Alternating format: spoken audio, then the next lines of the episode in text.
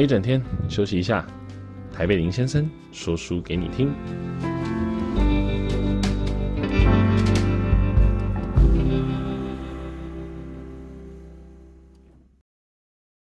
大家好，欢迎大家收听今天的台北林先生。今天要跟大家分享这本书是《走一条利他的路》，那是由徐崇仁总裁所分享的。那这本书里头呢，它其实讲到了很多关于我们现在在这一个变动的环境底下，你作为一个企业，你怎么样能够有突破，然后让你在市场上面能够不断的占有先机。像它的第一个章节，其实就在讲体验为王，因为他认为市场是不会饱和的，只是会重新再分配而已。那我们怎么样呢？能够看到去学习在不同产业里面非常标杆的企业跟公司，他们到底做了哪些事情，而让他们能够突破原有的困境，那能够带着整个企业甚至员工还有整个市场走向另外一个阶段。那这件事情是他想要在这本书里面跟大家分享。但最重要要分享的，其实还是。有人会说，利他跟利己是不能够同同时拥有的，但对他来讲不应该是这样。他认为利己也能利他，两件事情不该冲突，所以呢，他才会把这本书叫做《走一条利他的路》。那在商业的经营上面，如何利他呢？我们来听听他怎么样来分享。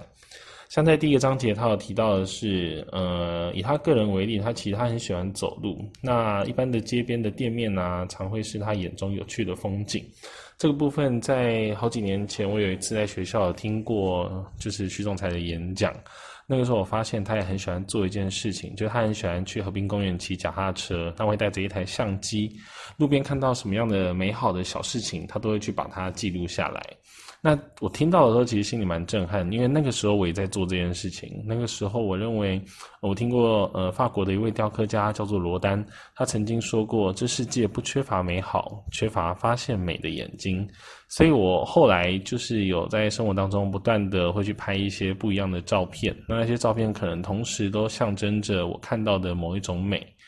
那那天听到徐总裁这样讲之后，发现，哎，原来徐总裁他也是会做这件事情的人。所以很有趣，像他这里的书的第一章节，他就先提到，他其实在走在马路上的时候，他很喜欢就是逛逛，就是路边的店面，看看什么样的新奇感。那常常会遇到有一些惊喜。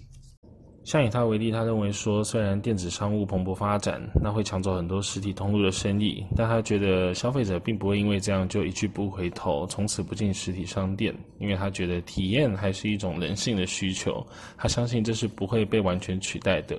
那以他自己个人为例，他经常会上网查询商品的资讯或者是价格，也会在网络上面购物，但是他在下单购买之前，还是希望能够到商店看过实际的商品，或试穿看看尺寸是不是很合适。那这件事情，其实我们如果有在网络上买过东西，也都理解。因为你在网络上虽然看着照片能够想象，但如果你能够碰到它，你能够闻到它，你能够直接把它穿在身上或直接使用，那你的感受一定会比较不同。那你会想要买的欲望一定也会比较强。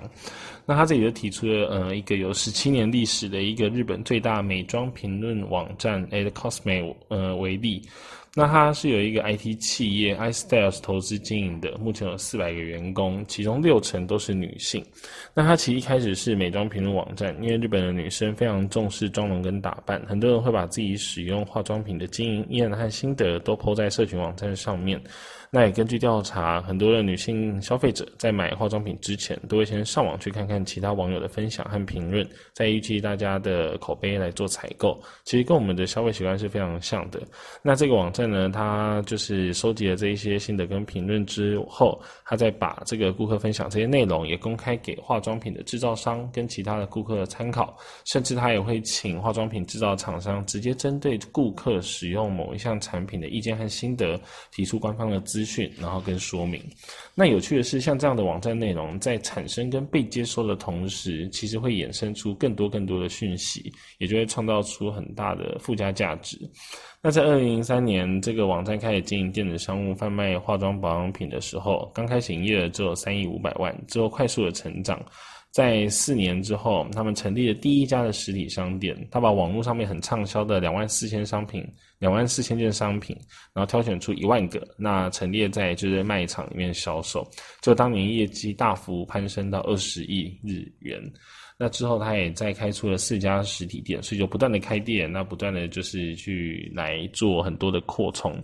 但是他到最后，他其实七年之内他只开了五家店，但是他的成绩却可以这么好，为什么呢？他觉得，呃，关键是在这个网站，它满足了虚拟商店电子商务没办法做到的事，那就是美的体验。因为你实体店能够提供让顾客有感的活动，而且还有电子商务所欠缺的温度与真实感，而这个真实感也是他们这个网站成立实体店的动机。那除了这个之外，还有另外一个是日本最大的生鲜网购公司，叫做 Oasis，那只是透过实体商店来充分展现他所诉求的一个新鲜感。那他也是一样，一开始呢，在也在网络上面贩售。那后来开始就是把这些东西直接送到消费者家中。那他现在会定期购买的会员大概有七万五千人，其中甚至有不少都是十年以上的会员。像他其实会在网站上面，就是会推荐好新鲜、好吃当地的农产品。那基本上这个东西跟在台湾做到的很像，只是他在近几年呢，又开始陆续成立了三家的实体店面。那他希望能够积极的展开虚实的整合，开发更多的新客群。那这样子的话，其实他还有在里头，他在他们的呃店里头也有。呃，设置了一个让消费者参观专门放置蔬菜保鲜的低温房和马铃薯房。那因为现场有的料理啊，五彩缤纷的蔬菜沙拉免费试吃，那还有就是合适的灯光，能够让大家充分的体验感受这些食材在你眼前，那刺激你的五感。那这也是能够帮助你的网站能够加分的效果。那除了这个之外，还有另外一个网站是专门让网友分享食谱的网络平台，它叫做 Cookpad。那它也是一样，为了要提高会员的粘着度，那它当然跟很多的超市合作。但是它这个超市合作呢，不止这样，它也使用了很多的特卖情报这样的方式来集结各家商品的特卖讯息，来让消费者查询。那因为这样，所以在呃会员查询食谱的时候，食谱中使用到的食材，如果刚好在某家超市做特卖，那也会显示在网站上。我不知道大家有没有意识到这件事情，其实就是全联最近在做的事。就是全员，他常常会跟你讲，他现在在卖一个商品的时候，他不是只卖一个商品，他会把食谱也卖给你。就是他会告诉你说，你买了这个沙茶酱，你买了这个菜，你买了这个肉，那你回去之后可以怎么样烹饪？那我相信他的这个概念应该也是来自这个 Cookpad，就是这样的一个就是地方从来自这里。那因为毕竟徐徐总裁现在是全联总裁嘛，那他其实在日本收集了非常多不同的经验之后，那也应用到现在我们在台湾的整个生活上。